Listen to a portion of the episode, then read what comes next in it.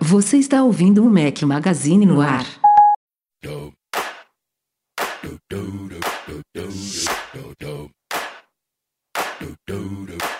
Ooh.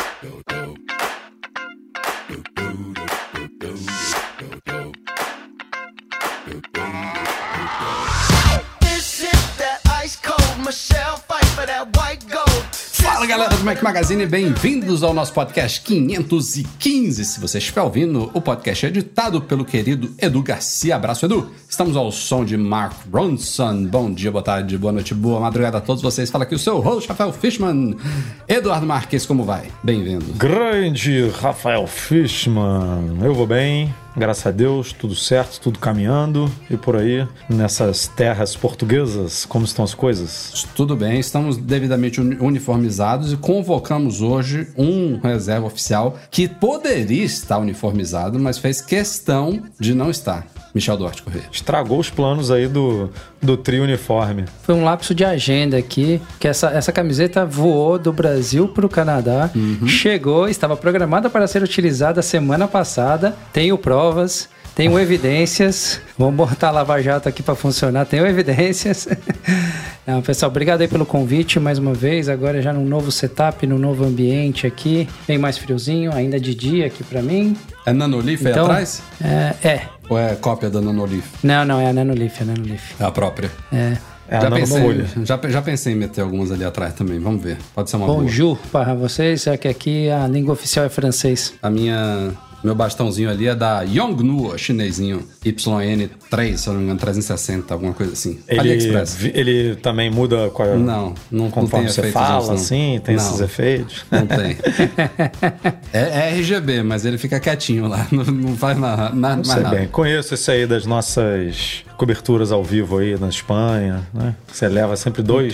É, tem um outro. pra tem cada outro. ladinho ali pra gente É. fazer um, um joguinho de luz. É, tô ligado. É isso aí. E ó, Eduardo Marques, por pouco não saíam dois vídeos essa semana, viu? Tivemos um atraso aí, contratempos de cronograma, mas saíram. Dois vídeos lá no youtube.com.br Mac Magazine. O primeiro com cinco dicas imperdíveis do iOS 16. Hashtag Dica do Rei, parceria do Mac Magazine com a Rei Assistência aí, o famoso rei do iPhone, lá da Santa Ifigênia. A galera curtiu as dicas, inclusive, tá muito elogiado esse vídeo. E saiu hoje. gosta, né? É sempre bom, gosta né? de uma dicasinha. É. E saiu hoje 26 minutos de unboxing e hands-on do HomePod segunda geração. Recebi ontem aqui, saí correndo, gravei o vídeo, Rafa, uma hora e adoro. 40 de gravação. Adoro vi- falar aí pra galera sobre as coisas. Queria parabenizar, Eduardo. Marques, que você já assistiu um vídeo de 26 minutos no dia que saiu, cara. Isso é raridade, viu? Eu demorei uma hora e 48 minutos pra ver um vídeo de 26 minutos, porque pausa, para, Mas é assim levanta, mesmo. pausa, pausa para revisar um post para não, né, para poder ficar atento, pausa para não sei o que, pausa para não sei o que lá. Mas eu fui capaz de perceber uma, uma edição que o Rafa fez, não sei se todo mundo que já viu o vídeo percebeu aí. Rafa botou um efeito especial no vídeo. Rafa tá, tá ficando um editor profissa, cara. Teve o cara um que tá se reclamou. especializando. Teve um que reclamou isso aí. É?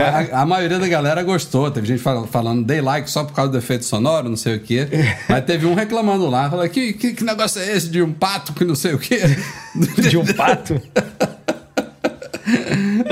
Ah, não limpou entendeu. o negócio? Não entendeu meu negócio? Eu tô, eu, tô, eu, tô no, eu, tô, eu, tô, é, eu tô no finalzinho desse vídeo ainda, não assisti inteiro. Comecei a assistir ele hoje. Ó, diga-se de passagem, Rafa, tá cada vez mais natural hein, os vídeos, hein? Ah, cara, eles estão fazendo Isso é a mágica da edição, É, Michel. Isso é. Quem vê. Eu tô Tá de cada vez mais craque na edição, porque Quem vê obra pronta não, não vê os perrengues, não, meu 20, amigo. 26 minutos de vídeo editado foram uma hora e 20, tanto ou 40, sei lá quanto, de, de arquivo bruto, amigo. Aí você vê a É. mágica acontecendo. Você- quando, quando a gente tá todo mundo junto lá nas coberturas ao vivo do iPhone, é que a gente vê os perrengues, meu amigo. Erra Eduardo- daqui, erra dali, Eduardo toma regrava. cada grito. Vai, vai. Ah, tá ali. a- a mágica da toma edição é susto. surpre- Aí o vizinho grita, o fulano reclama da rua. Ah, cala a boca! São 10 horas da noite. Liga Ó. pra polícia. Eu gosto de assistir as edições que eu participo depois só pra ver as mágicas que o Edu faz, cara. É, é um negócio absurdo. Falei, eu tinha certeza que tinha uma ambulância passando nessa hora que eu tava falando tal coisa. Cadê a ambulância? Ele sumiu com ela. Mas não foi só vídeo que saiu essa semana, não. No, no, no domingo saiu o review da Apple TV 4K de terceira geração, escrito pelo Bruno Cardoso, da nossa equipe. E o patrão Derson Lopes também fez uma espécie de review aí sobre o iPad de décima geração. Será que ele é para diversão? Será que ele serve para trabalho? Confiram esses dois artigos especiais lá no site Apple TV 4K e iPad de décima geração. Aliás, essa Apple TV 4K eu não peguei, não pretendo pegar. Tô muito satisfeito com a minha aqui. de- Fazer review de- Eu peguei. dela. É, não teve você... nem vídeo, né? É, Você não mama, não tem o que mostrar. não tenho o que mostrar. Tem que mostrar só o controle que não é novidade, né? Que Não, você já fez, Quando exatamente. saiu o controle, eu fiz questão de fazer vídeo É, dele, o mas Rafa agora. fez questão de quebrar o antigo dele para poder comprar um novo. E aí fez isso. O HomePod, galera, ele tava quase, sei lá, puxando a tomada, passando a tesoura ali, botando as gatas para arranhar o HomePod para ele poder quebrar, para ele poder comprar um novo, sabe? Mas aí ele arrumou, arrumou um amigo aí que comprou, né? É, Diogo Nosso Pires, querido- Diogo Pires vai. Nosso, Nosso, querido nosso- Diogo. vai- ainda tá aqui, mas vai, vai pegar, vai passar pra, pra mão dele. Mas, Agora, cara, eu vou te falar, eu, no, no vídeo, dá pra perceber uma diferença no áudio. Agora, não, né, é muito esquisito, porque o vídeo tá captando, né? O microfone tá captando, aí você não sabe qual. Por mais que os dois, né, os dois estão ali bem Sim, na mas frente. você percebeu essa diferença a favor do novo? A favor do novo, é. Foi? Pareceu até um pouco mais alto, assim, Ele é sabe, mais no alto. vídeo. Ele é. É. mais alto. E aí você viu que eles estavam posicionados no mesmo lugar, um do lado É, do outro, então. os dois no mesmo volume, mas foi, foi Mas pode, perceptível sei lá, mesmo. se ele tem um negócio de que joga o som, porque né, tem esses cálculos que, dependendo do, de onde ele tá, ele se adapta melhor ao ambiente, tudo. Eu achei que eu não perceberia quase diferença nenhuma e senti diferença muito nos médios e nos agudos, ele destaca mais. É, teve, eu até citei isso no vídeo, né? Teve um momento só que eu achei o, o grave mais presente no novo, mas eu acho que o grave ainda é mais. Pro, é, ele, ele chama mais atenção no antigo. Mas teve um, um teste, eu acho que foi do Jazz, que eu, eu senti um, um ganho disso no novo. Mas ele é mais potente, sim, cara. É um pouquinho mais alto, ligeiramente. Mas assim, ainda assim é só fazendo esse teste AB, porque você sem, sem fazer isso, trocar de um pro outro assim, é a mesma coisa. No, no geral, não, não é por isso que eu troquei, sabe? Não é por isso que a Apple lançou o novo, tanto é que ela nem promete isso. Ela não fala nada, ah, melhoramos a qualidade de áudio, nada disso. Eu tô, na- Mas, eu, tô, eu tô nesse dilema aí de vocês que tá vendo que aqui atrás, logo aqui atrás tem um deles, né? Eu me, eu me desfiz, eu tinha um par do preto e tinha um par do branco. O do preto eu acabei deixando no Brasil, vendi, e porque é muito peso pra carregar, eu falei, ah, desencana. Muito- Já tava trazendo essas 7, 8 malas que eu vim pra cá. Quando eu cheguei aqui, um, um dos, um dos pares do grande parou de funcionar. Tentei, fui na Apple, Eu chorei, tive isso. negociei. Um dos meus foi trocado. É, eles queriam 399 dólares pra trocar pelo mesmo modelo. Eu também, falei, ah, mas eu, eu briguei. Briguei e consegui. Pô, 399 é mais caro do que. Ah, se bem que aí no Canadá é o preço é É dólar, é, um, dólar pouquinho- é um- é canadense. pouquinho mais O caro. dólar canadense é mais Aí caro, é verdade. Fiquei só com esse e uns dias depois lançou. Antes da gente ir pra pauta, só terminando aqui essa questão do vídeo do HomePod, o Jorge Júnior mandou aqui um comentáriozinho que a diferença de um grau e meio foi o que chamou muita atenção. Também me chamou, mas eu verifiquei hoje mais cedo, eu vou olhar aqui de novo agora, que pode ter sido uma questão de calibração. Ó, neste momento, ali na sala onde eles estão agora, os dois HomePods estão marcando 21 graus e meio. E eu tenho ali do lado, na, na- do lado da sala de TV, tem a sala de jantar com um, um Sensible. Olha só, continua com um grau e meio. O Sensible tá marcando 20. Não, cara, eu tô falando isso, eu, eu quis olhar aqui na hora, porque hoje, Sabe o que, que você tem que fazer? hoje mais cedo eu olhei e a diferença tava só de meio grau, sabe? Entre um e outro. Sabe o que, que você tem que fazer? Deixar o ar ligado pra meio que controlar o ambiente, sabe? E aí Não, ver mas isso vai dar é diferença tá de qualquer forma. O, o- o seu outro medidor fica onde, Rafa? Não, fica a 5 metros de distância, sabe? Um do outro. Não é tão. Eu tenho vários aqui. O meu aqui também dá diferença, ele dá uma leve diferença em relação ao Um grau e meio é muito, central. cara. Eu esperava meio grau. É, mas o- o- os que estão mais próximo das janelas, onde eu sinto que entra a temperatura do, Ah, do gelo sim. mesmo, né? Eles acabam dando uma boa diferença, embora ele meça aqui no resto da casa. Nesse do ar-condicionado central está uma temperatura, do HomePod da outra. É, nesse caso sim. Beleza, vamos pra pauta dessa semana que tem bastante coisa pra gente falar.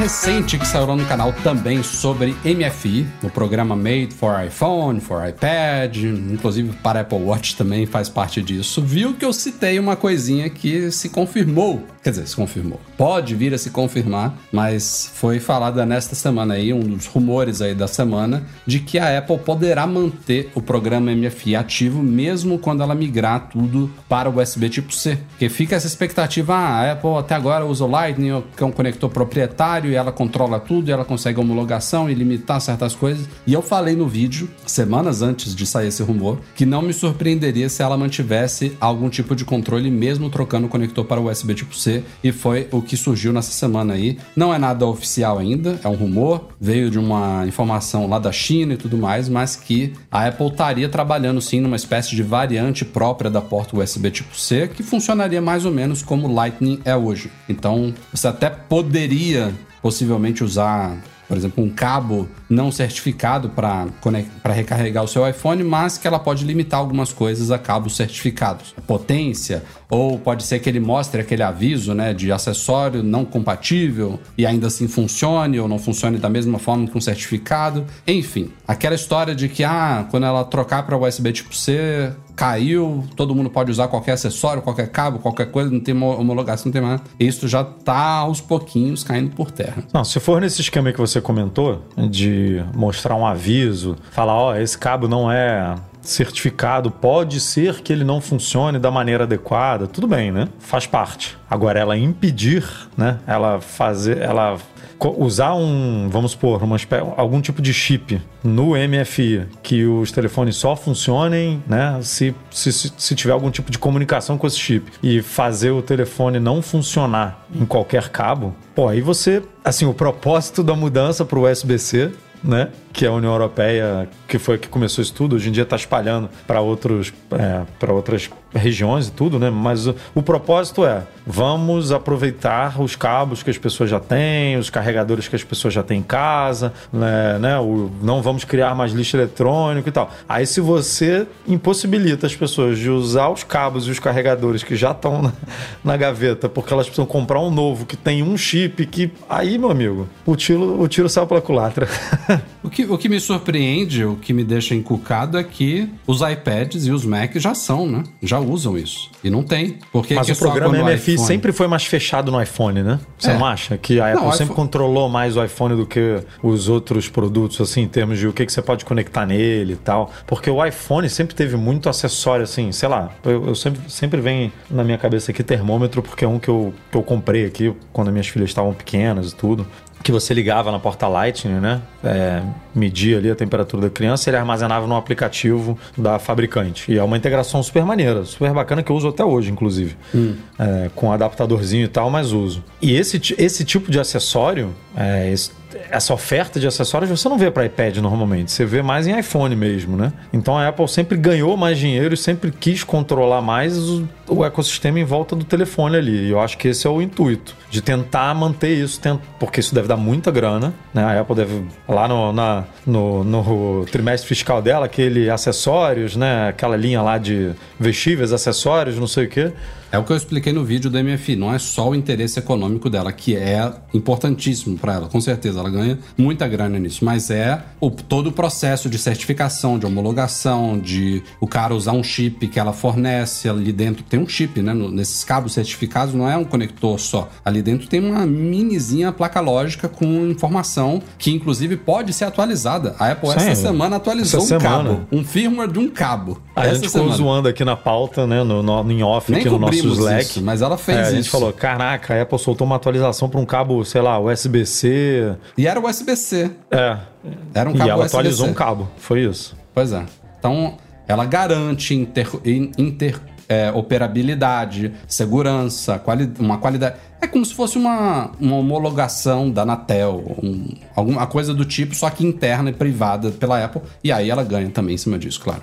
É, eu, eu, se tivesse que apostar, iria mais nessa linha. O, o ponto é como é que ela vai fazer isso para, por exemplo, cabos tipo, eu tenho aqui no para o meu Mac, eu comprei uns cabos da, da Belkin, que são aqueles mais trançados, tá? mais resistentes, e uso hoje em dia no iPad. Eu continuaria utilizando ali. Como é que ela vai fazer essa distinção entre esses cabos que também são bons vendidos por ela que não estavam no- no- na certificação, os novos que estarão na certificação e cabos genéricos aí que são vendidos É. em qualquer lugar.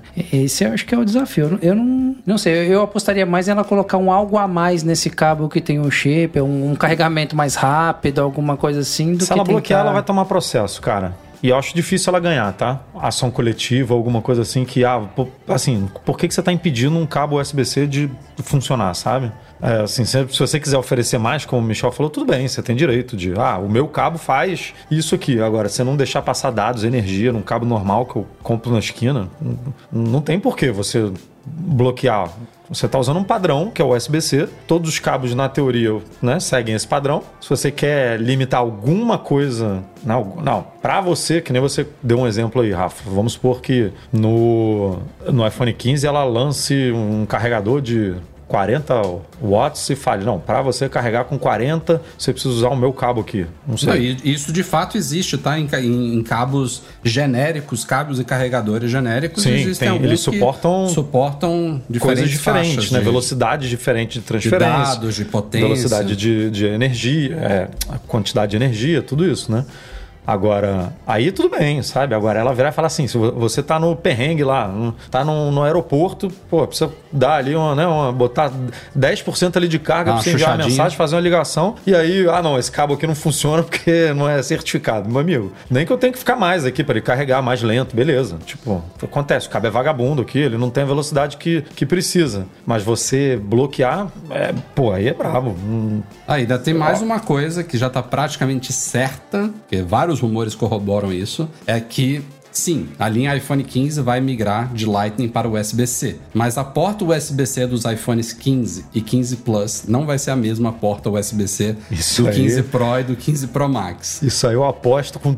Isso assim, daí com certeza vai acontecer. Isso daí é. caso, é- o é- caso, vamos casar um é dinheiro aí que eu boto aqui. Apple-like com um R, é, um círculozinho de marca registrada. é, com o. USB-C dos, dos iPhones não Pro vai ser tão ruim quanto o Lightning é hoje em termos de velocidade. O USB, do, USB, USB 2.0, basicamente. A maneira mais fácil da Apple diferenciar o Pro, né? É, é, é assim, é assim, vamos criar alguma coisa E isso pro ela Pro. não pra- fala. Ela não fala isso. É aquela diferença que ela não cita, não tá na página de especificações. Lá vai estar o USB-C em todos. Então, eu não sei porque no iPad Pro ela, ela abre a boca para falar a menos que, ele fosse suporta... Thunderbolt. É, então, no iPad Pro ela fala. Nosso iPad que, né, que suporta aqui transferência de dados numa velocidade muito maior e tal. Então eu acho que ela pode usar isso como, ó, no Pro, que a gente que você pode filmar em Pro Raw aqui, e um vídeo de 4 minutos vai dar blá, blá, blá, gigas aqui, você pode transferir com velocidade Thunderbolt 4 de pá, pá, pá, pá, pá, pá, sabe? E aí ela usa isso como que faz mais sentido mesmo, né? Não tô dizendo que não faz sentido. Agora, o que não faz sentido é ela capar essa velocidade para USB 2.0, né? Podia ser um pouquinho melhor também, não precisava ser tão ruim assim. É, mas é uma questão de propósito e objetivo do produto, né? Do- uma das funções de você trazer o iPad e destacar essa velocidade é porque você poder conectar câmera, coisas que dificilmente você faria com o seu iPhone. iPhone, quando a gente tá falando de cabo USB-C, é carregar. Minha, minha, minha hipótese aqui é que a maioria seja para carregar. Não é tanto para ficar fazendo transferência de dados, não tem mais história de iTunes, não tem nada. Se você usa o iPhone para fazer uma fase, se a gente usa para fazer uma ó, a cobertura do Tem uma iPhone, galera por exemplo. que tem canal de YouTube que É, usa só iPhone faz um, e tal. Faz um bruto de uma hora em Pro Raw, 4K. Pô, isso aí pra passar por airdrop, é, meu amigo, vai demorar uma vida. Mas- aí mas é no nicho, cabo né? vai rapidinho, sabe? Mas, é, mas o, o, o iPhone tem Pro ali, né? Como sufixo, ela, ela, ela vende pra esse nicho também e ela pode justificar, né? Ter essa tecnologia nesse. Porque assim, não é só o nicho que compra, a gente sabe. Então, agora, Sim, né, é o Pro Max é o mais vendido. Eu tenho certeza que hum, é, as pessoas não precisam de um Pro Max. As pessoas compram só porque gostam de ter o melhor, porque né, a, a gente sabe né? disso. As pessoas. As Não, pessoas. eu, eu nem tenho Pro Max, eu tenho só o Pro. Mas, é, assim, as pessoas gostam do melhor. E quando tem dinheiro, compra e é isso aí. Tem, tem, isso, né, tem mais a que fazer mesmo. É, mas isso não impede da Apple usar o argumento correto, né? A diferença que há hoje e que haverá se isso for confirmado, ela é muito mais significativa do que, por exemplo, que as outra polêmica que a gente tem coberto recentemente de SSDs mais lentos em Macs de entrada, porque tem só um chip NAND flash ali e corta as velocidades pela metade. Porque mesmo esses de entrada, que a gente de fato não recomenda a compra, compra. Se a pessoa puder comprar um modelo com um pouco mais de capacidade, ele vai ganhar mais performance, mas mesmo esses modelos de entrada têm SSDs muito rápidos. Essa diferença é praticamente irrisória para a galera que usa esses Macs, especialmente se você pensar que afeta, por exemplo, o MacBook Air, que é um público que não precisa de muito mais do que aquilo ali. Mas no caso do iPhone, esse Lightning que tem velocidade de USB 2.0 é, é horrível. O AirDrop é infinitamente mais rápido do que o Lightning. Então, mereceria todo mundo ter um upgrade nisso e vai ser vergonhoso se se concretizar, mas eu tenho certeza que vai se concretizar. Levando em consideração que ainda temos uh, Apple Pencil de, de primeira geração sendo lançada, não duvido. Saiu nessa semana aí estimativas de quanto custa para a Apple fabricar um iPhone 14 Pro Max. Foi um modelo analisado pela Counterpoint Research e a gente está falando de custo bruto de peças estimados por essa empresa. Provavelmente aí os caras têm é, fontes lá na China e tal. Isso provavelmente são custos bem próximos dos reais, de acordo com negociação feita pela Apple lá, mas é o custo bruto dos materiais do aparelho. Não leva em conta mão de obra, não leva em conta logística, não leva em conta é, marketing, seguro, fretes, essas outras coisas todas. Então a gente está falando de, tipo, quanto que custa essa tela, esse chip, é, essa carcaça aqui de aço inoxidável e o iPhone 14 Pro Max de 128 GB, que custa, Eduardo Marques, 1.100? 1.100 dólares? Você iPhone Pro Max... Não, é mil, né? Começa em mil. É o Pro Max esse. É o... Ah, o Pro Max é 1.100, então. Eu acho ah. que é 1.100. É, eu vou conferir aqui, mas é 1.100. 464 dólares é o que custa, provavelmente algo estimado aí, de materiais dele. Ou seja, ele é, é inclusive um pouco mais caro do que era o iPhone 13 Pro Max nessa mesma época do ano. Cerca de 4% mais do que o iPhone 13 Pro Max no ano passado. E assim, lembrem, eu sempre lembro da história de uma companhia aérea, não sei se foi American Airlines, enfim. Teve uma companhia aérea muitos anos atrás, não sei nem se é folclore, mas é uma história que é, me fascina muito. Que a empresa economizou milhões por ano tirando uma azeitona de, de refeições que ela serviu nos aviões, sabe? E essa, essa é a escala da Apple, sabe? Os caras brigam por 2 dólares na fabricação de cada iPhone, porque são 2 dólares multiplicados por 200 milhões, sabe? E aí é isso. É uma, são negociações que se apertam muito tal, então cada porcentagem ali, especialmente no caso de iPhone, que são, é o produto carro-chefe da Apple, faz muita diferença ali no, no fim do túnel. Então, eles citam ainda outros detalhes, o próprio chip A16 Bionic custa 11 dólares a mais do que o A15 custava no ano passado. A tela sempre ativa desses novos iPhones também aumentou o custo de display em cerca de 20%. Na verdade, ele representa agora 20% de todo o aparelho, aumentou também o custo dele. A câmera de 48 megapixels com esse sensor novo também elevou, elevou certos custos. Teve só uma coisa aqui que eles falaram que foi reduzida, que foram nos chips de rede celular. Houve uma redução aí, afinal a tecnologia, tecnologia 5G está né? é, tá se disseminando, já não é mais uma grande novidade, então tem coisas que vão se consolidando que vai reduzindo um pouco o custo de fabricação. Ó, o Geralt 360 tá me corrigindo aqui, disse que foi a Varig que fez isso, tirou uma azeitona. Então, vamos procurar aí boatos fake, Varig, azeitona, botar no Google aqui, perguntar pro chat GPT o que, que ele acha disso tudo a gente vê. Mas o, o chip ficou bem mais caro, né? E aí, por todo essa, esse histórico aí de fornecimento de chip, de problema de fabricação e tudo, eu imaginei, porque todo ano sai esse estudo, né? É, há um tempo já. E eu imaginei que o custo fosse ficar até um pouco maior, sabe? Por conta de tudo isso de Covid, né? Lockdown, escassez de chip e tudo. Falei, pô, galera deu uma subida em todos, todos os fornecedores devem ter subido um pouquinho os preços, né? Por conta de todos esses problemas. Mas a Apple espreme muito, né, cara? Ela é conhecida com todo mundo tendo problema de fornecimento e ela mantendo, Não, né? Olha, As olha coisas o, até o poder o... de barganha que essa empresa tem, sabe? Ela chega é lá, muito, ó, é quero muito. comprar, quero comprar sua linha inteira. É, é, essa é a parada. Ela chega numa TSMC e se a TSMC quiser vender tudo para a Apple, ela vende. Sabe? Uhum. É, que, é, é, que eu imagino que nenhuma empresa. De, é, pelo, pela última relação que a gente fez aí, acho que era 70% da linha de produção da TSMC era da Apple, alguma coisa assim. Mas nem a empresa gosta disso, né? Porque vai que do dia para noite, sei lá, a Apple cansa, vai, vai, recuperar, né? Vai, vai tentar fechar de novo esse contrato com outras empresas. É muito ruim você ficar dependente de uma empresa mas, só e a Apple sabe nem disso. Nem bom né? a Apple depender só da TSMC, nem bom a TSMC depender só da Apple. né? A gente viu aí no final do ano passado a fabricação do iPhone, teve problema na, na Foxconn lá na cidade do iPhone, né? Que os lockdowns, os protestos e tudo mais por conta de vários problemas. A Apple é uma empresa que já está se preocupando com isso há bastante tempo, de diversificar, já está tentando montar na Índia, está botando algumas coisas no Vietnã, tem pouquíssimas coisas nos Estados Unidos, mas tem, enfim, tá, tá tentando. E aí, meu amigo, deu problema em uma fábrica lá, teve que soltar a press release falando que ia faltar iPhone no mercado, sabe? Porque então não é bom para ninguém, mas é difícil para uma empresa rejeitar um caminhão de dinheiro desse, né? Falar assim, eu compro tudo aí.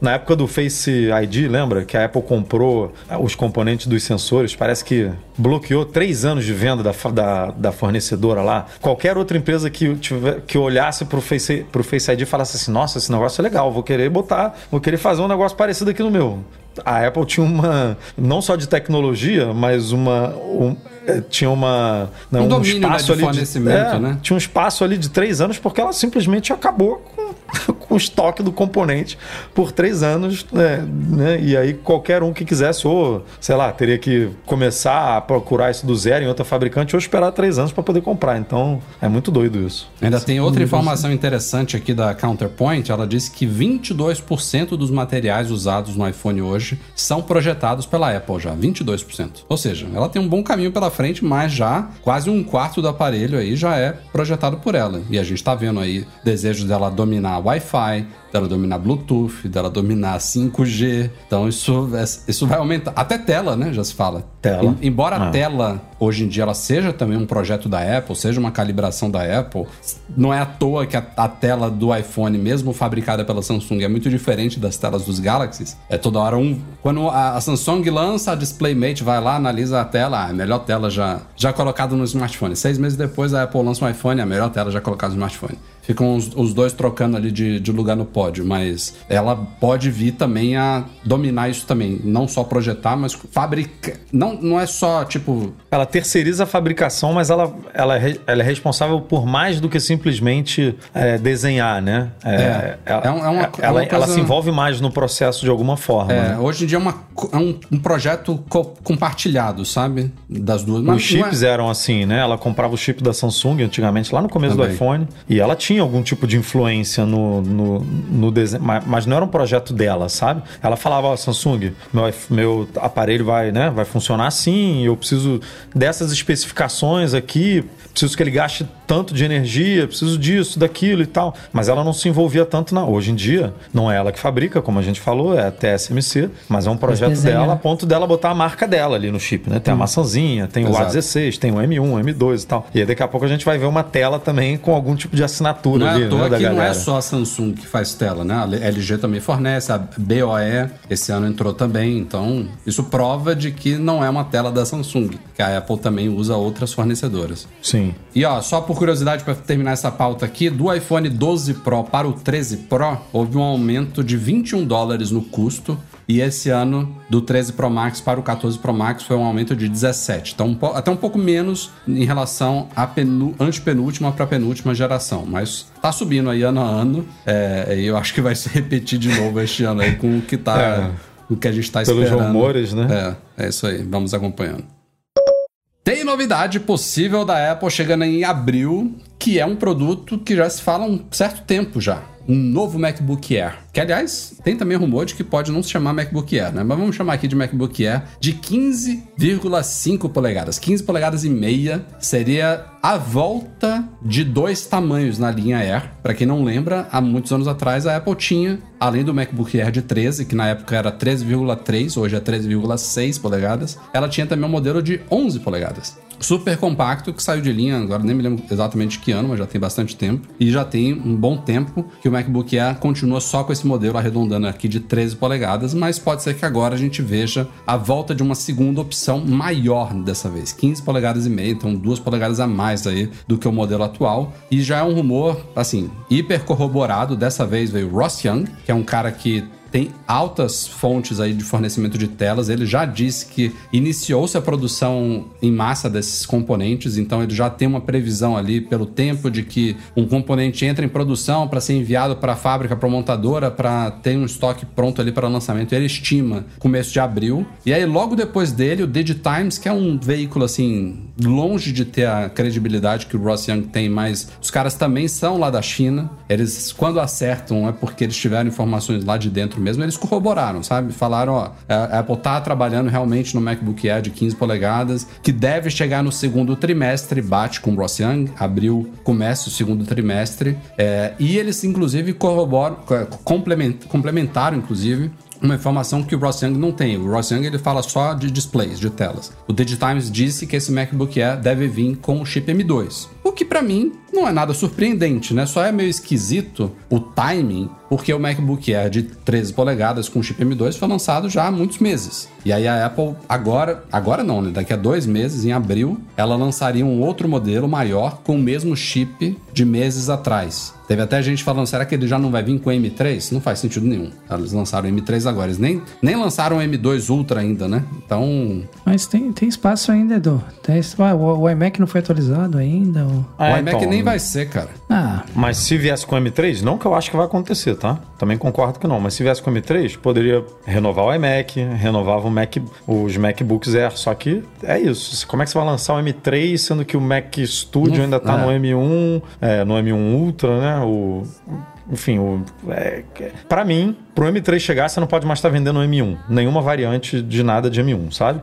Tá vendendo de M2, beleza. Né? O M3 chega, mas o M2 Max, Pro, Ultra, tá vendendo ainda, porque ele, porque ele é melhor. Agora, você não pode estar tá vendendo Mac Studio M1 Ultra, M1 Max e lançar o M3. Já tem que estar. Tá, as variantes do M2 já tem que estar tá todas apresentadas, todas na mesa já. E não né? tem tanto tempo assim. Quando foi que o M2 foi lançado? Não tem um ano ainda. Um ano deve fazer agora, né? No MacBook Air chegou, não foi no começo do ano passado? Não, cara, já tem tanto tempo assim, então pior Ou foi no meio do ano. Deixa eu abrir não, aqui o Mac Tracker. Eu tô abrindo, Edu. Ah, então abre aí. Eu acho que não tem, não tem um ano. Ou MacBook foi em abril Air. ou foi em junho, julho. Julho, foi? julho. Ah, é, acho, ou seja, se ele, ele chegando em abril, ainda não vai ser um ano depois, mas. Mas aí a Apple vai ter que estender muito o M2, né? Porque é uma complicação, né, cara? É que tá razoável, porque ela acabou de lançar o M2 Pro. Então não, você é- tá numa. É, mas aí ela traz o iMac. Ela tinha que ter simplesmente colocado o M2 no iMac. Ponto. Isso Pum. sim. Isso aí sim. chegava o MacBook Air de 15 polegadas com M2. Beleza, perfeito. Não, Toda porque pensa o seguinte: ela lançando esse MacBook Air de 15 polegadas com M2 agora, em abril, é meio esquisito, mas não é um grande problema. A questão é, quando que o outro MacBook Air vai ser, vai ser atualizado para o M3? E aí o, e o de 15 vai ser atualizado junto dele? Se for, vamos supor ele foi lançado em julho. Vamos supor que passe esse ano sem atualização. Ah, pode ser um ano e meio. Um ano e meio. começo do ano que vem. Em, ah, atrasou o quê? Um trimestre? Em fevereiro. É, fevereiro do ano que vem. Beleza. Aí esse, esse de, de 15 polegadas vai ter uma vida bem mais curtinha, né? Ah, oito, oito, nove meses, tá bom. É. Dá, dá, dá pra justificar. Aí eles O problema né? é ela lançar agora esses com M2, manter o iMac com M1 e o iMac ganhar o M3 só no ano que vem. Que é o que vai lá. acontecer. Porque ela não vai lançar o M3 no final do ano, porque senão aí sim tá muito perto do. Né?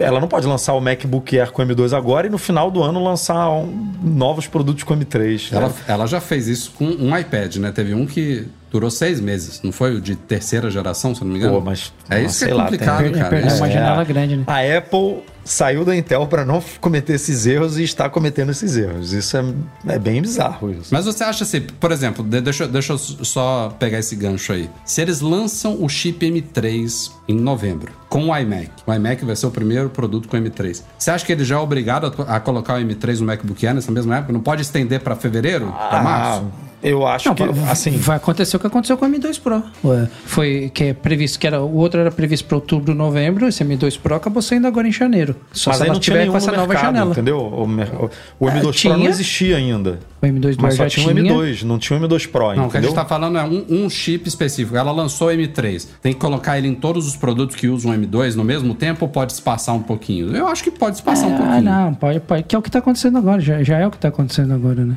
Ah, Se mas eu acho que não faz sentido porque o MacBook Air é o produto mais vendido da Apple. Aí você vai atualizar o iMac com o M3 e não vai dar atenção pro produto que é o mais vendido, que é o carro-chefe da empresa. Ela pode resolver isso lançando tudo agora com o M, com o M2 agora, né? O iMac e o, o, o Air de uma vez. Esquece do iMac, cara. produção. Já tá praticamente certo que ele não vai ganhar o iMac. ela, ela- o, o erro dela foi não ter atualizado o iMac. Sim- simplesmente isso. Ela poderia ter lançado o iMac M2 qualquer mês aí com um PRzinho. Ó, o iMac agora é M2, tá, galera? É isso aí. Continua o mesmo preço, mesmas cores, mesma tela, mesmo teclado, mesmo tudo. Só tiramos o M1 e botamos o M2. Pronto, acabou. Beleza. Não, mas ela, ela pode repetir a janela desse ano. Ela vai chegar ali mais ou menos em novembro, lançou o M3. Quando for novembro, janeiro, fevereiro. Outubro, novembro. Mas ela vai lançar o M3 com qual dispositivo? Esse é o problema. Com Air. Mas é que a gente tá Mas- falando, ela tá lançando o Air de 15 polegadas em abril com o M2, e aí seis É meses isso. depois ela vai passar pro M3. Mas o de 15, né? Ela atualiza o de 13 Mas o de depois 15 e o de atualizar 13 Ah, não. mas aí, o aí- de aí 13 e o de 15 bagunçou vão andar tudo. de mão dadas, é. Não Ué? tem como. Não dá. Você não pode atualizar o MacBook Pro de 16 para pro M3 Pro e deixar o de 14 no M2 Pro. Ela já não, deu faz essa espaçada nos últimos MacBooks Pro. Lançou primeiro de 3, depois de um tempo que foi É, o mas esse Mac de MacBook Pro de 16. 13 não é Pro. A gente É, fala muito isso aí é um. É uma linha isso parte. é um tipo, ah, vou deixar aí Mac- vendendo. e- MacBook Pro é o de 14 e de 16 e eles sempre estão juntos. Assim como é, o iMac na época que tinha também, né? O iMac tinha, tinha dois tamanhos É de que, iMac, nem, né? 20. é que nem você pegar o iPhone 14 e o iPhone 14 Plus e o Plus tem um chip diferente do 14, sabe? É isso. São produtos que só se distinguem pelo tamanho de tela. O MacBook Pro de 14 e 16, você só, só muda a tela. Você deu, um, e a você bateria, um exe- obviamente. Você deu um exemplo ruim porque este ano a Apple distinguiu os iPhones Pro Então, dos Pro, normais. Pro do normal, é que nem o Pro, Aí, do que nem o MacBook Pro do MacBook Air. É a Sim, mesma aí coisa. tudo bem. São, são diferentes. Mas ela não pode criar é, diferenças na mesma linha, sabe? Eu vou voltar pro que eu citei lá no começo. Tem, ouvi, não me lembro qual, qual que foi a fonte, falou que pode ser que esse MacBook Air de 15 polegadas não seja um MacBook Air. Aí resolve Aí esse problema. tudo bem. Aí resolve o problema. Aí vai ser resolve. a volta do MacBook. Né? Beleza, é a única forma dela. Assim, não é a única forma, ela faz o que ela quiser, né? Aí a Apple já fez muitas inconsistências na, de marketing na vida dela. Como você falou aí do iPad que durou seis meses e tal. Acontece. Mas eu não vejo ela lançando um MacBook Air de 15 com M3 e mantendo o de, o de Sim, acho que 13, também não. O de Isso 13 também polegadas que com o M2, com o M2, sabe? Sei lá, acho muito esquisito. Eu já acho esquisito ela deixar o iMac assim, tipo, a linha doméstica, cada um com um chip, sabe? Que dirá é, desse jeito agora. Porque a- nesse momento a gente tem MacBook Air e Mac Mini, por exemplo, alinhados, né? E o iMac lá voando, solto, perdido.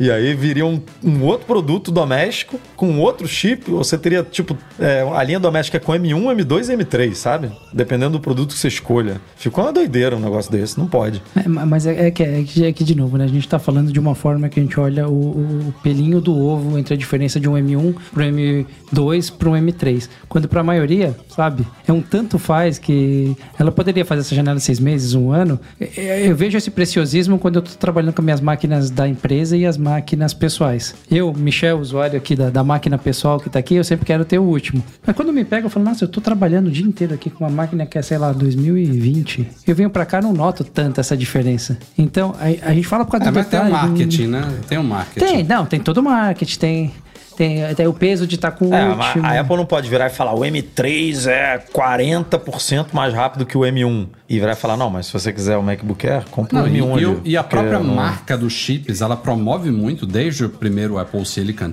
tem lá o logo do M1, logo do M2. Não é uma coisa meio escondida, assim, não é um, um Intel Core 3Y3 barra 750 mil, sabe? É, são, são, produtos, são chips bem com, com nomes de marketing, M1, M1 Pro, M1 Max. O outro subiu 20%, não sei o que, estamos evoluindo na linha, agora é M2, não sei o que.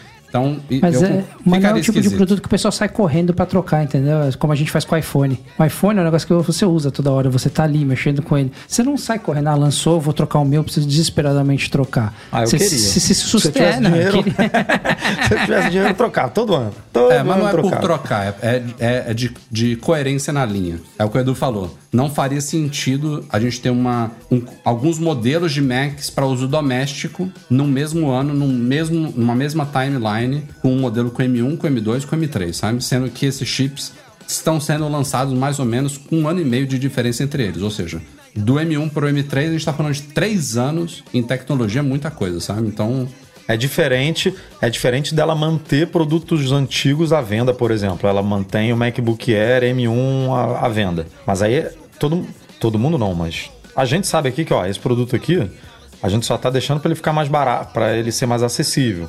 O iPhone, por exemplo, que ela vende o 12, é, o 11, o é, sabe? Assim, eu não tô mexendo nesse produto. Esse produto ele vai descendo a escadinha aqui vai ter uma hora que eu vou tirar ele de linha. Outra coisa são produtos que a gente sabe que ela renova e ela simplesmente não renovou. Sabe, o iMac, é, ela vai lançar um iMac novo. Ela simplesmente decidiu não botar o M2 no iMac por algum motivo, que a gente não sabe qual é. Sabe? O Mac, Mac Mini demorou uma vida, mas ela foi lá e botou o M2 e o M2 Pro no Mac Mini, sabe? Ela acertou a, a linha, né? Deixou mais coerente ali, até por conta do, do, do Mac Studio. Então, por que que ela... Que ela pode fazer isso? Pode. Ela, eu não duvido, não. Ela lançar um, um MacBook Air aí com M3 e, e manter um iMac com M1, um MacBook Air com M2 e um novo MacBook aí, Air ou não, com M3. Acho bem possível, mas que é muito incoerente, eu acho. Eu acho que ela tem uma. Acho que ela tem um pouco mais de flexibilidade com a linha de computadores do que ela tem com a linha de, de telefones para fazer esse tipo de bagunça ou de repente fazer esse corte mais seco num, num tempo de menos do que um ano.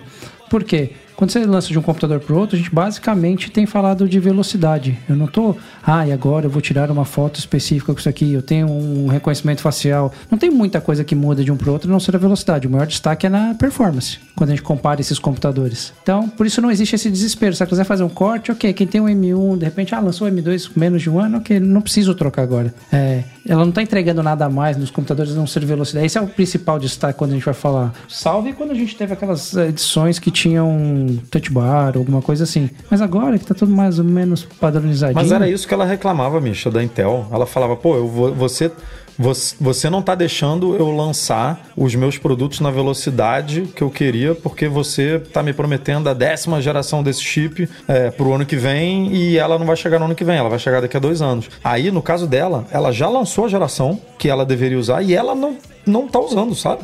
O M2 tá aí há um ano. Um ano, um ano? É, a gente falou em julho. Vai fazer um ano, né, daqui a pouco. E ela simplesmente decidiu: ah, não vou botar aqui no iMac porque, porque não- o iMac não precisa. Pô, então, se, se não precisa, então não, não precisa lançar o M2. Segura mais um pouco o M2. Né? Tipo, então não lança de ano em ano, dá uma distância maior dos chips aí, lança de dois em dois, de dois e meio em dois e meio, não sei, porque se, se a Apple acha que a linha doméstica dela tá boa, pode começar bem no, no, M, no M1, então não precisa lançar o M2 agora. Quando ela achar que ah, o M2, o M1 não é mais suficiente, agora eu preciso do M2. Beleza, vou lançar o M2 e vou renovar a minha linha inteira. Ma- em termos de marketing, isso é muito, é muito esquisito você chegar na loja e falar, ah, eu preciso de um computador. Tá bom, você tem um M1, M2 e um M3. Tipo, tá, e aí? Ah, o M3 é o melhor. Ah, mas se você quiser desktop, só tem o M1. Mas se você quiser notebook, aí você tem. Você não tem o M1, você só tem o M2 ou o M3, sabe? Não, porra, ou me, me deixa tudo. Ou você me dá todas as opções em todos os níveis, ou você bota uma opção só e eu decido se eu quero desktop, notebook, eu não sei o que, sabe? Tipo, É, de, de qualquer forma, ela já, ela já tem que explicar isso hoje, né? Porque quando ela lançou, um, ela lançou o M1, aí vem o M1 Pro. Aí depois vem o M2, na cabeça de muita gente causa uma confusão achando que o M2 pode ser melhor do que o M1 Pro. É, porque ele é isso, um daí, M2. isso daí foi uma coisa É. que a gente teve que esclarecer lá no É, começo. E, e foi, foi- e foi um ponto que me ajudou, inclusive. Eu, eu vi esse seu vídeo e eu tava com essa. É a percepção automática. M2, M2 deve ser melhor do que um M1 Pro. Não, não necessariamente. Então ela já tem que explicar essa confusão de qualquer forma. Mas sei lá, eu, eu- na minha percepção, acho que ele tem um pouco mais de flexibilidade para bagunçar essa linha, porque no dia a dia o que as pessoas precisam. Se eu pegar hoje um, um M, um Air, cara, a gente foi olhar em performance, tá muito bem, tem quase todas as mesmas features do que um Pro põe aspas aí, né? Pra quem usa pra coisa simples. E, e as pessoas tendem a ficar mais tempo com esses produtos. A gente também não sabe como é que tá o estoque de M1, pode ser por isso também, tá vendendo bem, tá atendendo bem e tem que dar uma zerada nesse estoque, porque se ela falar que, se ela ter certeza que ela falar, nossa, vou lançar o M2, eu dar esse rumor mais forte, todo mundo pode comprar um M1, um iMac M1. É só baixar o preço também. É, uma possibilidade, né? Sabe o que mais poderia ser lançado junto desse MacBook Air em abril? O headset de realidade aumentada virtual mista da Apple, segundo Mark Gurman, e aí bota aspas nisso daí, ele foi mais uma vez adiado, aspas, porque um produto que não existe, publicamente não foi oficializado, não pode ser adiado. Mas as informações, corroboradas também por múltiplas fontes, era de que a Apple iria apresentar o headset, talvez em abril, maio, num evento especial que poderia estar junto do Air, e, e ele Talvez aí teria uma segunda parte focada em desenvolvimento de software, em SDK para desenvolvedores na WWDC em junho. Agora, segundo o Mark Gurman, isso foi adiado haveria problemas aí de tanto de hardware quanto de software no desenvolvimento do produto e ele agora está previsto para ser apresentado na própria WWDC, a Worldwide Developers Conference, em junho. Então, agora me deixa ainda é uma, é uma é um indício ainda maior de que o produto vai ser, eu estou usando aqui a palavra apresentado, vai ser simplesmente apresentado e não vai chegar ao mercado por alguns meses, porque mesmo que a Apple faça o que a gente discutiu aqui alguns podcasts atrás e convide alguns developers para já ter alguns apps ali para o headset no lançamento, ela dificilmente vai lançar uma plataforma dessa sem abrir a possibilidade de desenvolvedores quaisquer desenvolverem coisas para ele a, a, ponto de ele chegar ao mercado já com apps, uma, uma variedade de apps lançados para ele. Então, diante desses sucessivos atrasos, com aspas, de dificuldades que a Apple está tendo, com o fato de que a comunidade de desenvolvedores provavelmente vai conhecer o produto junto da gente em junho, eu palpitaria que a gente vai ver, então, não, não vou nem chamar de sneak peek, eu acho que vai ser uma apresentação completa do produto sim em junho, mas facilmente ele vai chegar ao mercado em outubro, novembro, dezembro só, sabe? E lembrando que é um produto do nicho do nicho do nicho que está previsto custar cerca de 3 mil dólares. Isso aí, malandro. Ai, meu coração. Não, esse. Então, estamos chegando em umas categorias que vai ser difícil. Esse daí até que dá para fazer review, né, Rafa? Mas, por exemplo, Apple Car. vai ser. Daqui a pouco a Apple tá chegando em umas categorias que é difícil para a gente conseguir chegar ali, pegar o produto. Eu né, espero que, que eu, eu, eu, eu fazer um unboxing dele, mostrar a caixa e tudo mais é uma coisa, beleza. Mas eu mostrar o que eu estou vendo, espero que haja algum jeito, né, de conectar ele, fazer um espelhamento, é, um AirPlay para gravar, porque, pô, você passar o mínimo de sensação ali. Já, já é, é difícil eu, eu, eu, passar uma sensação avaliando um HomePod, um AirPods, por exemplo. Agora, vou te falar um negócio sobre esse dispositivo poder ser lançado na WWDC, né? É, vai ser a, a WWDC mais longa da história, né, da Apple, porque assim, é um produto que precisa de muita explicação. Não dá para você apresentar um negócio desse em 10 minutos, 15 é. minutos, é. sabe? É, é entrando numa categoria nova. Tipo, a Apple não, né, ela não parte do princípio que todo mundo já conhece, né, o mercado, né, já conhece esse tipo de produto. Ela está apresentando algo do gênero pela primeira vez para o público dela. Fora isso, ela tem que fazer o evento que ela tradicionalmente faz todo ano, que dura uma hora e meia, uma hora e quarenta, duas horas, que é apresentar todos os sistemas, todas as novidades, tirando o TV, tvOS, que ela nunca fala nada dele mesmo, mas dos, tem que falar sobre iOS, iPadOS, macOS, WatchOS, né, vai apresentar, ah, sei lá, uma outra API que ela queira destacar para os desenvolvedores, né? CarPlay. Recapitular alguns números, algumas coisas e tal, né? Cara, como? Que esse produto ele tem que ter um evento só dele. Eu não consigo enxergar é, ela. É um novo sistema operacional também, né? Além também, do hardware. Ainda tem isso. Ou os outros sistemas e as outras coisas que a gente está acostumado a ver no meio do ano ali no evento da Apple vai, vão ficar meio de lado, assim, e ela vai dar muito foco para essas novidades e, e aí o resto vai, a galera vai acompanhar nas sessões, né, na WWDC, que pô, são milhares de sessões e tal. Tem o tem a keynote dos desenvolvedores, né, que é o State, é State of the Union, não lembro como é que é o nome. Acho que é esse, né? Que ela fala mais tecnicamente sobre as novidades e aí ela pode focar em outras coisas e tal. Seria um, uma WWDC um pouco diferente, um show off ali de um, de um produto e de um sistema, né? Porque ela precisa dedicar muito tempo para explicar o que, que ela quer com esse produto, né? Como ele vai funcionar, né? O, o, que para que, que ele se propõe, como os desenvolvedores vão poder criar para ele e tal. Então, eu acho muito esquisito usar o palco de um evento que já está estabelecido, que já tem aí uma hora e meia na urina, assim, né? Todo ano vai uma hora e meia assim, mole. Mas ó, já rolou rumor, e eu acho que isso faz sentido diante do trabalho que a Apple tá tendo para desenvolver esse produto. Então, uma coisa meio que tá ligado com a outra, mas já houve rumores de que os sistemas desse ano vão ser meio que polimentos, sabe? Aprimoramentos com menos novidades do que o normal. Então, Isso poderia compensar um pouquinho, sabe? Que, que diga-se de passagem, não é para ser visto com maus olhos isso, né? É, vale a pena quando a Apple dá essa respirada de um ano só para dar uma estabilizada no sistema. Teve uma versão do macOS que foi assim, que foi emblemática, que eu acho que até hoje a galera sente falta, que foi o Snow Leopard. O Leopard ele veio com várias novidades, e aí no. Eu não me lembro se já era anual naquela época, mas quando a Apple lançou o Snow Leopard, ela falou: ah, diminuímos aqui, é um, é um sistema. Até o nome dele veio pra, pra falar isso. Eu não, eu não me lembro se o Mountain Lion também foi antes ou depois. Teve o Lion e o Mountain Lion, depois o Leopard e o Snow Leopard. Foram sistemas que vinham com menos novidades e né? mais Ah. refinamentos, é. Ah, vamos combinar que no macOS, novidades no macOS. né? Ah, É, tá é, todo mundo ele- refinando, ele tá sendo refinando, refinado pra caramba, né? Um baita Tá sendo refinado há uns seis anos aí. Tá brabo o prova, negócio. a prova é que os betas do macOS, desde o primeiro, já são bem est- relativamente estáveis, né? Comparado aos do. É. Até Do quando a Apple. um, agora você pode agendar e ser notificado das mensagens no meio, você fala, caceta, Apple, finalmente. Ah, o negócio funciona de um jeito todo, todo, bizarro, todo tosco. Mas ó, Tem- esse, esse suposto adiamento do headset me deixa na dúvida se esse MacBook Air não é um produto que combina muito com press release, né? Uma nova versão, nova tela, sabe? Mas acho que vai ser lançado sem evento também. Você acha que precisa de um evento pro MacBook Air? Eu também acho que não, cara. Porque assim, se for só um novo tamanho, se ele for um Mac novo, né? é, se ele for um Mac novo, como você falou, aí, não, aí precisa de um evento. Aí você precisa de uma, de uma, de uma bagunça. É, então agora, ah, agora estamos lançando aqui, sabe o MacBook Air que você conhece, que você ama, que adora, que é o mais vendido? Agora ele tem uma versão de 15. Pode vir um Mac Pro. Aí não dá pra fazer tudo na WWDC, não. Não, eu tô falando seria em abril, né? O MacBook Air é em Ah, abril. Tá, é. Um Tá, mas não evento de precisa de Mac em abril. também. Um evento de Mac em abril. É. O Mac Igual Pro, HomePod. MacBook Air. Ah, HomePod? Pô, pelo amor de Deus. É, HomePod não, não é. Não, não, eu acho que se for um MacBook Air de 15 polegadas, igual o MacBook Air de 13 que a gente tem hoje, só mudando a tela, não precisa de nada. Você só precisa Não, de um PR concordo, ali. concordo. Falando, ó, agora você tem um tamanho de tela maior com uma bateria que dura. Se bobear, vai durar até mais do que a do, da- do MacBook Pro de 16, não sei, depende, né? Depende das otimizações.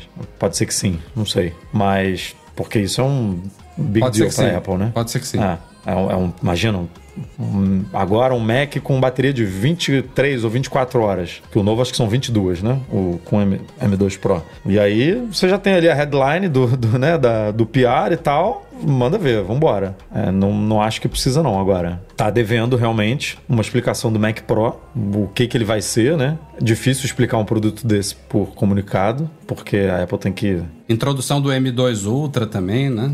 Mas esse é o tipo de produto que poderia ser um videozinho também depois da WWDC, então. Ah, a previsão é vai- abril, né? A WWDC é dois meses depois, então... Não tem é, é, previsão do MacBook Air, né? Mas não tem previsão de Mac Pro ainda, Não, né? não. Quer dizer, eu acho que falava-se que ele sairia no ano passado, né? E, e ficou para o primeiro semestre. Então acho que casaria. É, Mas se for É. isso de primeiro semestre, realmente vamos ver. abriu um bom chute. A janelinha ficou, ficaria razoável, sabe? A cada trimestre você tem um lançamento. Que o último eu acho que foi outubro, depois agora é janeiro, é, abril, e junho. WWDC com novidadezinhas, depois ali um, do- um, dois meses depois e Setembro, sobra alguma né? coisinha pro final do ano ali. Ah, daí tem, tem a linha de iPhones. Você tem praticamente aí de dois, dois meses e meio, em dois meses e meio alguma coisinha acontecendo com a Apple. Uhum, Fica uma escadinha razoável aí nessa brincadeira.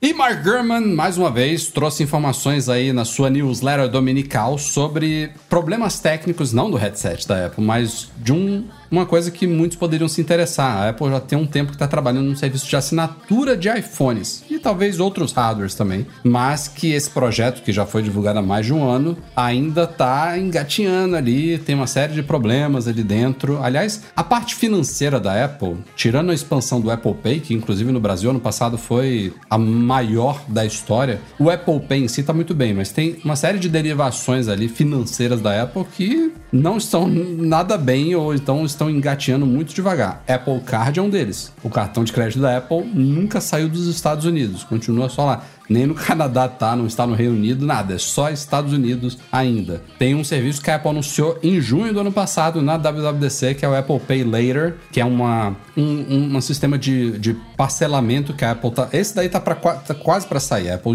expandiu recentemente os testes internos e tudo mais, mas vai permitir fazer parcelamentos é, em compras com, com Apple Pay e tudo mais. Isso aí tá quase para sair. Mas tem uma série de coisas. Esse sistema de assinatura de produtos aí, que é a ideia é você pagar uma mensalidade por um determinado produto, possivelmente incluindo o Apple Care Plus nele, e aí a cada ano, a cada dois anos você faz a troca dele. Existem coisas já similares, inclusive no Brasil. Esse seria um, um, um projeto próprio da Apple é, com relação a isso, mas que também tem uma, uma citação aqui que ele fala que o impulso financeiro provou ser mais difícil do que o esperado. Tem uma série de complicações lá de definição de score, de histórico de transações, de aprovações e tudo mais que estão prejudicando vários desses projetos aí financeiros da Apple. Então é curioso, né?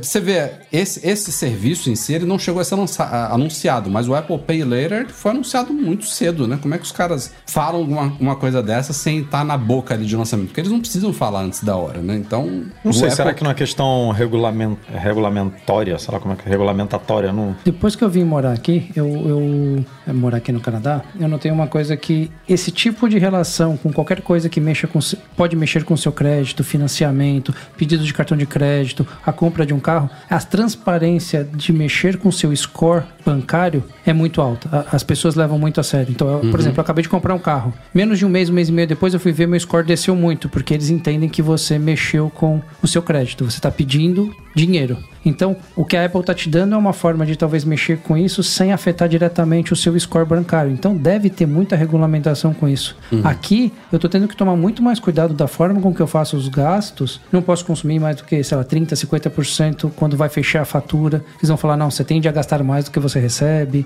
Se eu pedir um cartão de crédito, é, sei lá, quiser uma, uma Max, um, um outro Visa de uma, sei lá, da Air Canada, por exemplo, para concentrar meus gastos, eles vão jogar meu score lá embaixo porque eu estou pedindo mais crédito. Eles vão ter que esperar eu estabelecer de novo. Então, tem muitas regras, foi, foi acho que é isso que o Edu estava querendo puxar aí, que estão totalmente conectadas e tudo pode afetar seu o crédito. Pedir uma linha, pedir uma linha de telefone pode afetar meu crédito aqui. Se eu pedir mais do que, sei lá, duas, três, alguma coisa assim pode afetar. Hum. Quem está aqui que mora aí no Canadá, que está no chat, não, não, me deixa mentir. Então, eu estou tendo que ter muito mais. É, é, diferente a relação do, com crédito do que a gente tem no Brasil. Ah, cabe vira parcela? Tá ótimo. É como se fosse toda responsabilidade da empresa. Não, mexer com crédito aqui é responsabilidade. O governo passa uma responsabilidade disso para você também. Tá transparente, eu te dou a informação, eu, vejo que você está mexendo. Quando a Apple faz isso, ela tira um pouco desse controle ou tem que estar de alguma forma regulamentado com o governo.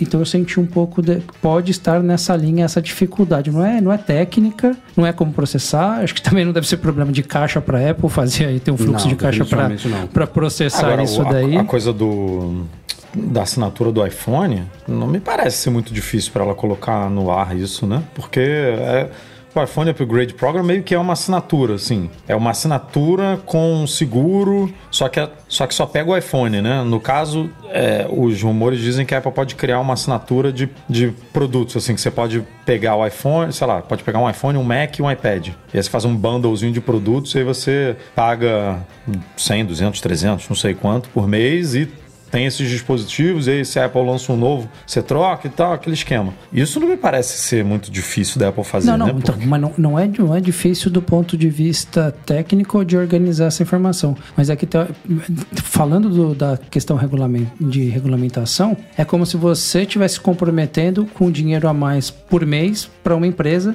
que precisa de alguma forma repassar essa informação. Falar assim, ah, o Edu, ele ganha 10 mil. Ele se comprometeu comigo, Apple, com, sei lá, 200 dólares por mês. Isso, teoricamente, deveria refletir no seu score, para você, com o tempo, conseguir provar que você pode pagar seu aluguel, você pode pagar é, a parcela do seu carro, o seu seguro e essa parcela desses produtos Apple. Então, é como se fosse um financiamento. O fato de ser um financiamento teria que afetar o seu score. Então, por isso que talvez não seja tão fácil para a Apple simplesmente entregar. Porque Mas isso taria... já não acontece com o iPhone Upgrade Program? A pessoa já não tem que pagar mensalmente um negócio que afeta o score dela lá? Não é só uma. Se ele tiver uma... verificação no score bancário, sim. É que eu não cheguei a pegar esse programa lá no. Aqui, não sei se aqui no Canadá tem. Mas tem, tem alguns programas de parcelamento na época, ela te oferece lá, se você quiser pagar, até não sei quantas vezes, que você cai numa instituição financeira que avalia seu score, avalia se você é um bom pagador ou não, e aí te libera esse parcelamento. é feito pela Apple, né? Na verdade. Porque tem, é, então... tem rumores até de que a Apple tá fazendo o próprio score dela lá, né? Que ela tá. tá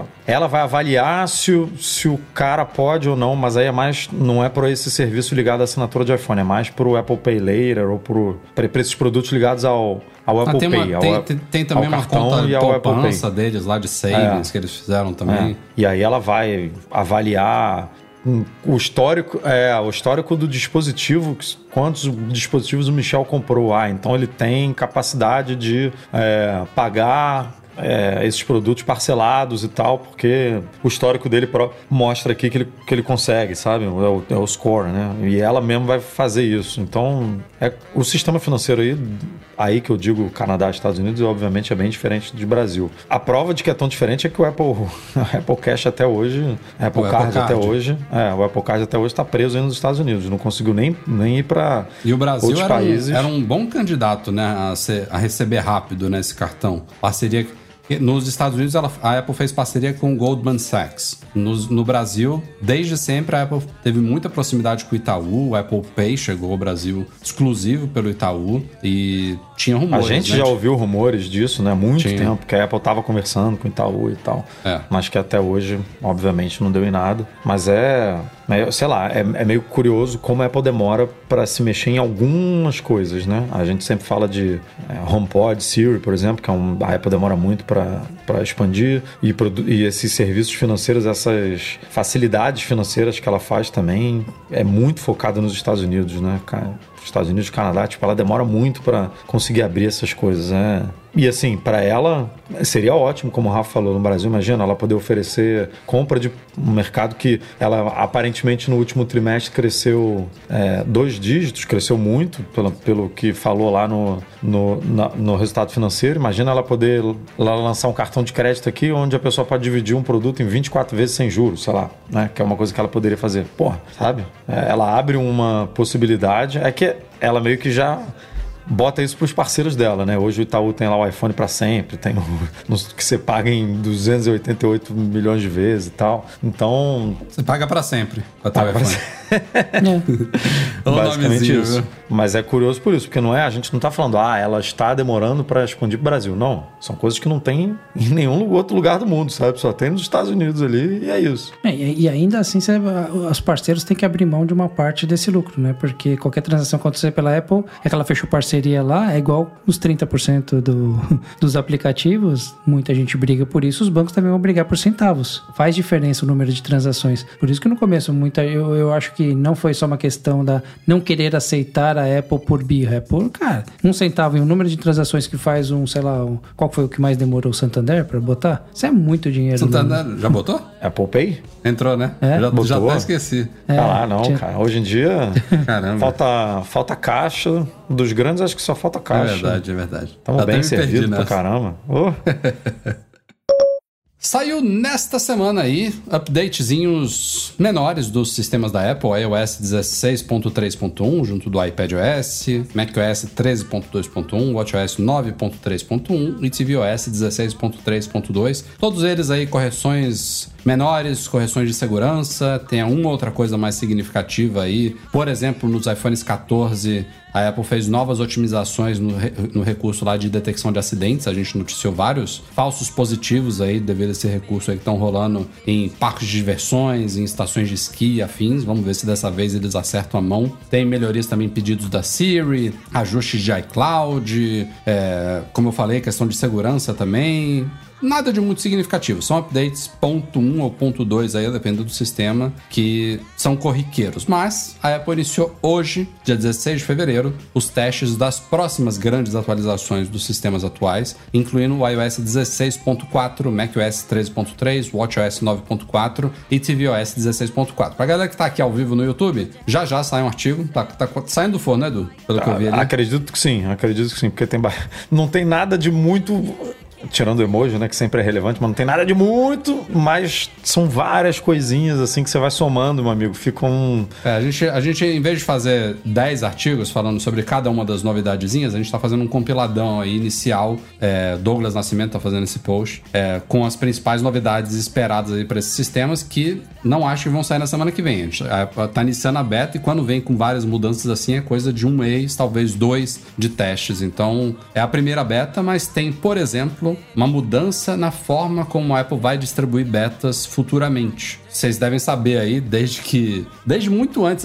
desde antes de existir o Apple Beta Software Program da Apple, quando essas versões beta eram só para desenvolvedores, ela distribui perfis de instalação que você coloca no seu iPhone. Ele habilita lá um modo de teste, né? Que permite que você baixe sistemas beta. E aí, esses perfis são ligeiramente fáceis de ser compartilhados por aí. Então, pode-se, sei lá, criar uma conta de desenvolvedor, gerar um perfil e mandar para outra pessoa que não é developer, que não paga nada. E ele instala esse perfil no, no iPhone dele. Tem sites, inclusive, que distribuem isso, violando os termos da Apple, mas se faz. E eles vão cortar esse mal pela raiz aí em breve, porque futuramente você vai precisar estar logado num ID Apple de developer para ter acesso às betas. Não vai ter mais perfil. Ele vai liberar a opção de você instalar beta se você estiver logado numa conta de desenvolvedor. Ou, é claro, usando o Apple Beta Software Program, que é um pouquinho É isso, diferente. eu não sei por que as pessoas ainda insistem É, em usar isso, né? uma. Deve- Galera, vai lá no Public, vai sair um dia, dois dias depois do que quando a Apple libera para o desenvolvedor.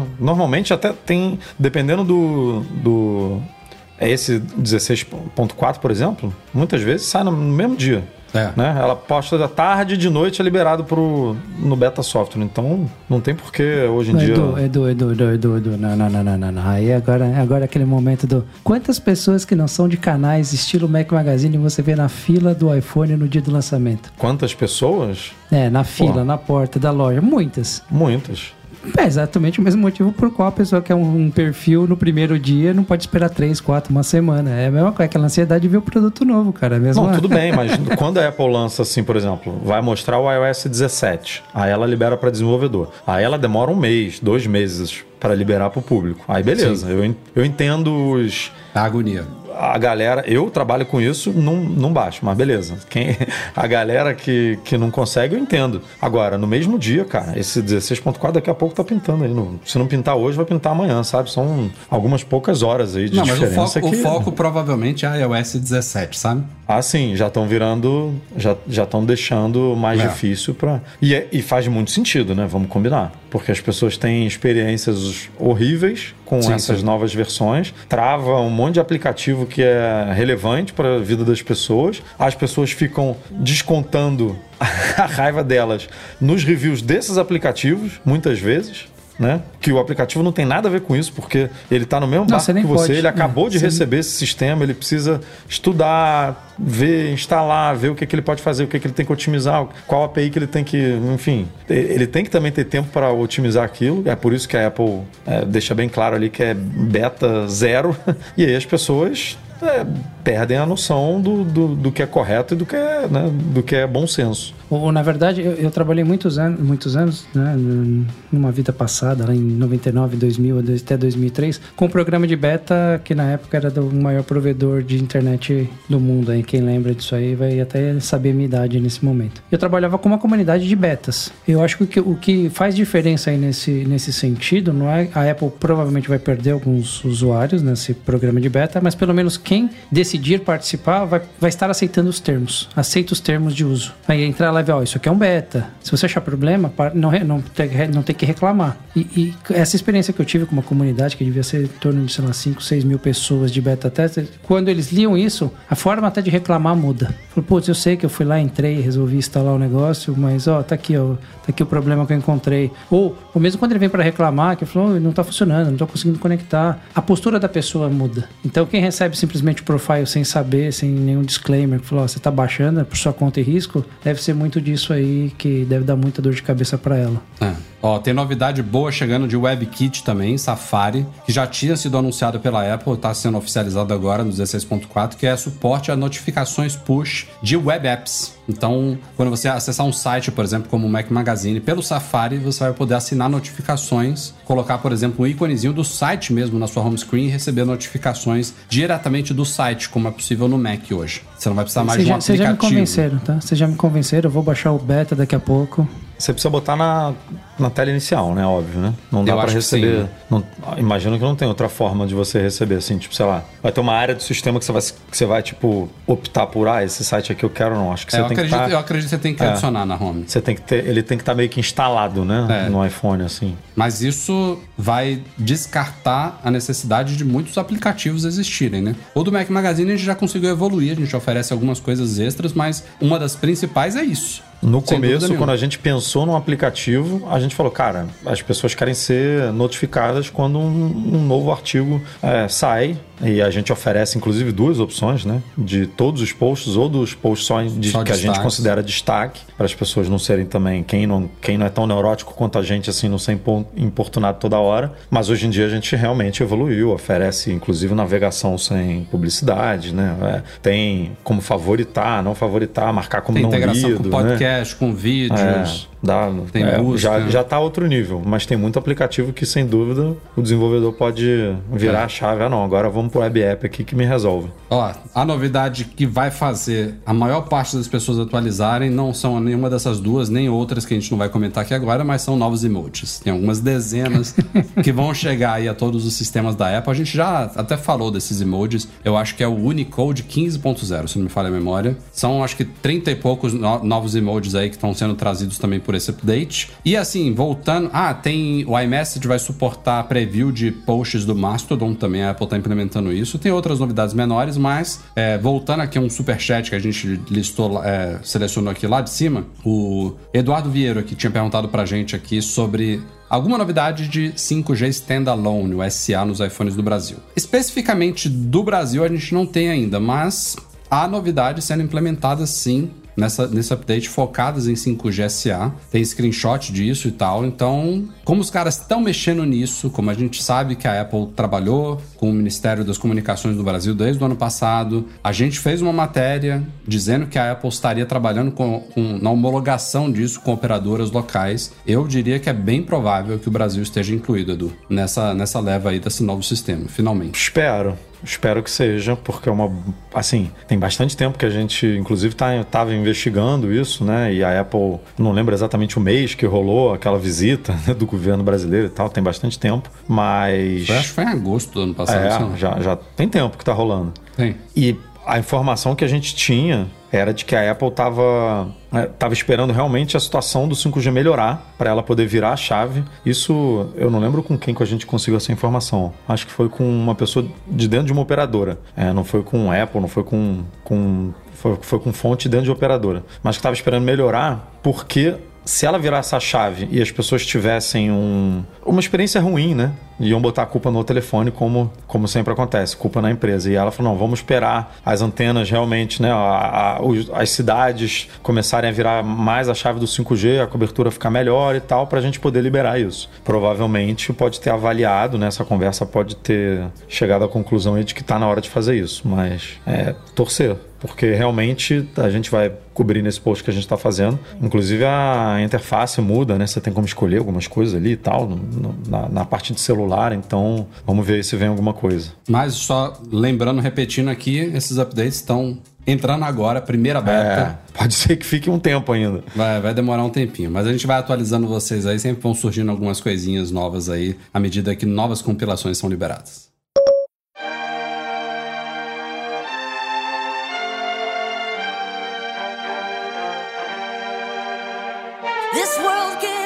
Cristo senhoras e senhores. Este foi o Mac Magazine no ar 515. Obrigado pela companhia de todos. Obrigado, Eduardo Marques e Michel Duarte Correia, pela, pelo co-hosting aqui deste episódio. Misha, por favor, primeiro. Opa. é, pessoal, obrigado aí, obrigado pelo convite. Como sempre é um prazer estar aqui com vocês, debater um pouco, contrariá-los de vez em quando. As...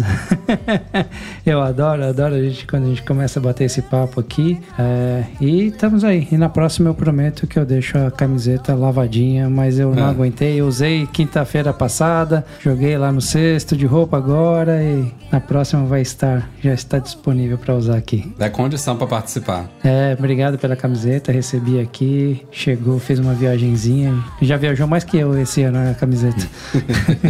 É, foi pra Minas e depois foi pro Canadá, olha aí. É, aproveitando aí que a gente tá falando de camiseta, galera, ó, Tem umas que já esgotaram, tem os tamanhos que já esgotaram, estampas que já estão ali nos Então, se você tava na dúvida, ah, aquela que eu queria e tal, passa lá em serafine.com.br barra Mac Magazine. Moletom Escolha ainda tem, sua. inverno tá chegando É. aí. ó. Não, isso que eu ia falar, não temos só moletom, não temos só camiseta, temos moletom e temos boné também para quem tá acompanhando ao vivo aqui, ó, um bonézão bonitão aqui e tudo lá em serafine.com.br barra Mac Magazine. E um bom carnaval também para todos vocês aí. Semana que vem estamos firmes e fortes no Mac Magazine, podcast na quinta-feira. Vai, vai tudo rolar normal, mas uma boa comemoração a todos. E, como sempre, um oferecimento aqui deste podcast é dos patrões Platinum FixTech, a melhor assistência técnica especializada em placa lógica de Macs. E caiu a solução completa para consertar, proteger, comprar ou vender o seu produto Apple. E Reitec Fibra, internet de qualidade. Muito obrigado também a todos que apoiam o Mac Magazine lá no Patreon ou no Catarse, especialmente os nossos patrões Ouro, Alain Jabor, Alain Ribeiro Leitão, Arthur Duran, Bruno Santoro, Cadu Valcésia, Cristiano Melo Gamba, Daniel de Paula, Derson Lopes, Enio Feitosa, Fábio Gonçalves, Fernando Brum, Fernando Feg, Gustavo Assis Rocha, José Carlos de Jesus, Luciano Flair, Marcos Ferreira, Nelson Barbosa Tavares, Pedro Colbatini, Rafael Dórceles, Rafael Mantovani, Romário Henrique, Sérgio Bergamini, Thiago Demiciano, Ulisses Aguiar Rocha e Wendel Bellarmino. Valeu, galera! Podcast seguinte, eu vou até ler esses, esses nomes todos aqui no começo do podcast, que a galera apoia demais o nosso, nosso trabalho. merece. E merece essa atenção. Valeu, Merece. gente. Câmbio desligo. Até o podcast 516. Tchau, tchau.